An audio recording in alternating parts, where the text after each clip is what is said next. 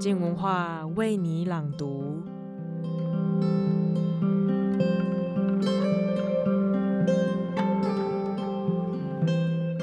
在他的眼里，你会看见属于人类的倒影。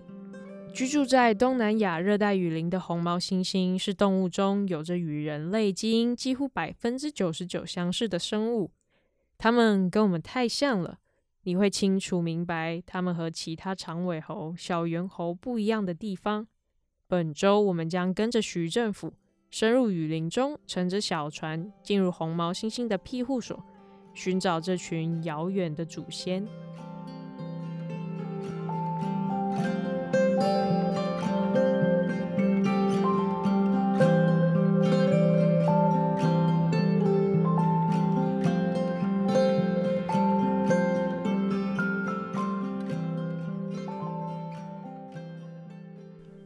我是徐政府，我要为你朗读我的专栏《黑与金的洞穴》。旅行的末尾，我决定在婆罗洲的梅里停留几天。一年前，匆匆来到这个城市，匆匆的走。听说了尼亚洞这样的地方，却没来得及去。清早，梅里的朋友开了几个小时的车，带我到一个渡口。那条河大概不到三十公尺宽吧，但我们还是得要等船，给船夫一块钱马币才能前往彼岸。我问朋友。建一座桥不是很方便吗？他说：“这样当地的一般人才有工作啊。”渡河后步行数公里，途中会经过尼亚国家公园的三座石灰岩洞穴群。我想看的东西在路径终点，那里有意义非凡的考古遗址以及铁器时代的岩画。一九五零年代，英国博物学探险家哈里森。首先来到这个地方进行考察时，在岩洞最深处发现了少女头骨的碎片，被称为 Deep Skull。经放射探定年，认定是四万年前的遗骸，在当时是非洲以外最古老的智人遗迹。热带雨林并不像西伯利亚，一根象牙都能轻易保留一万年。这里所有的东西都在雨后快速腐败、淹没、分解。新生、成、住、坏、空。不过，有些东西会在洞穴中保存下来，仿佛时光留了情。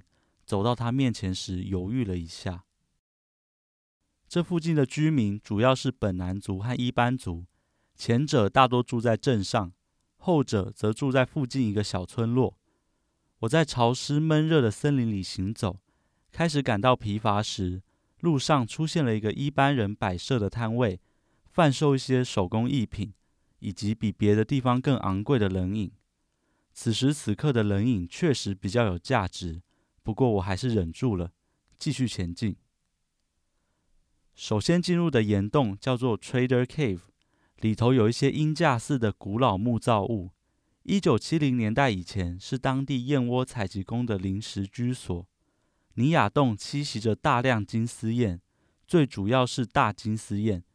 他们会利用高粘性的唾液和羽毛作为材料，把半透明的巢穴筑在岩洞高处，以躲避地面的猎食者。无论如何，没有翅膀的人类还是有办法把它摘下来，经过清洗处理，就成为华人社会万般痴迷的燕窝。尼亚洞的燕窝产业至少有两百年历史，是婆罗洲重要的燕窝产地。离开 Trader Cave。不久就进入 Great Cave，燕窝采集工作正在那里确实的进行着。巨大如星空的石灰岩洞中，微弱日光从洞口流进来，可以见到几根拼接起来的长竹竿，悬吊在数十公尺高的洞穴顶端，上面有极为简单的三角形鹰架。当工人沿竹竿爬上去，在架子上巡视，找到巢。就用一根东西戳戳戳戳戳下去，再由地面的工人捡拾起来。那怎么想都不是坚固的东西。远远看到，我的心就像长了霉菌那样软软的发毛。听说平均每年会有一名工人坠落而死，但现在不是主要的采集季节，大部分竹竿只是空荡荡的悬在那里。传统上，尼亚洞属于本南人的地方，有一百多位族人正式登记拥有洞穴的某些部分。一九六零年代以前，本南人是唯一的采集者。七零八零年代开始，燕窝价格高涨，更多人力投入这项产业，他们就将采集权出租给那些精明的华商，再由他们雇佣工人。这附近有个伊班族村落，大部分男人都在此从事相关工作。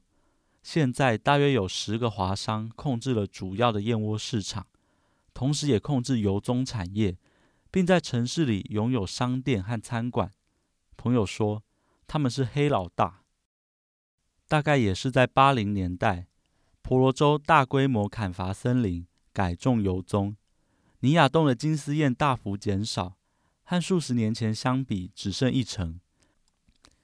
因为金丝燕拥有回声定位的能力，会发出细碎声音，在无光的洞穴中飞行。有人说，以前鸟所发出来的噪音会大到让你听不见附近的人说话。走进尼亚洞再走出来，也会被金丝燕的粪便淋成白色。日落时，无数金丝燕会飞回洞穴，同时饥饿的蝙蝠也涌出洞穴。当然，现在已经没有那种盛景，洞穴也安静了许多。为此，尼亚洞曾在九零年代关闭了好几年，禁止任何采集活动。期间，政府派人巡逻，但仍有很多人闯进洞穴偷取燕窝。石灰岩洞太巨大、太繁复，宛如立体迷宫，让闯入者可以轻易在黑暗中潜逃。守卫燕窝于是变成一件艰难的事情。偷窃者中不乏本南人，他们要偷窃自己洞穴的燕窝，以免被其他人偷走。后来重新开放时，也明确规定，只要有蛋或雏鸟的巢，都禁止采集。然而，在数十公尺高的黑暗中亮起一盏灯，火光所及之处，只有采集人和燕窝两者独处。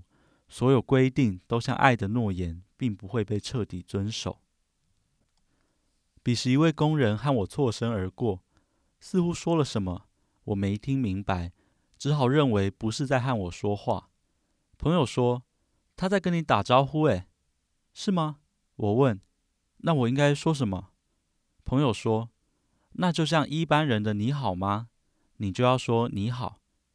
可是我不会伊班族的语言啊，没办法，我有点不好意思。好像自己无意间伤了谁的心。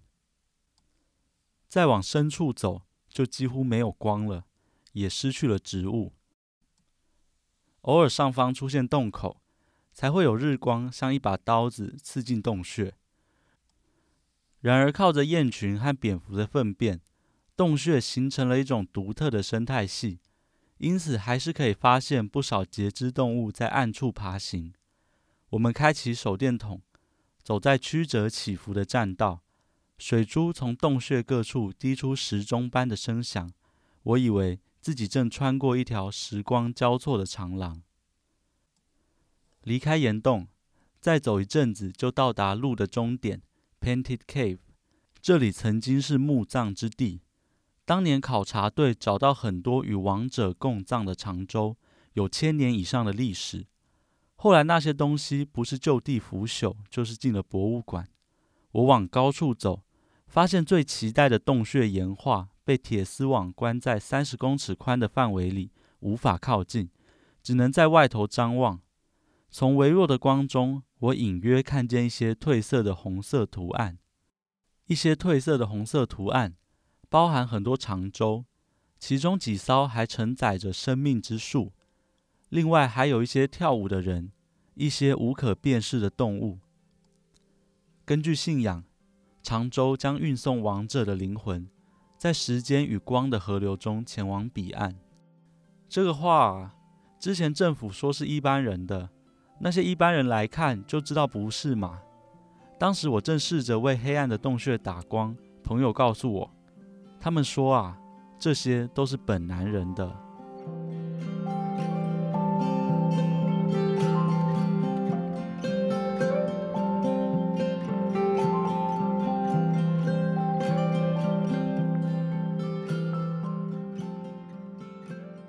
在徐政府的眼里，他从一双红毛猩猩温柔的眼神中看见了自己的倒影。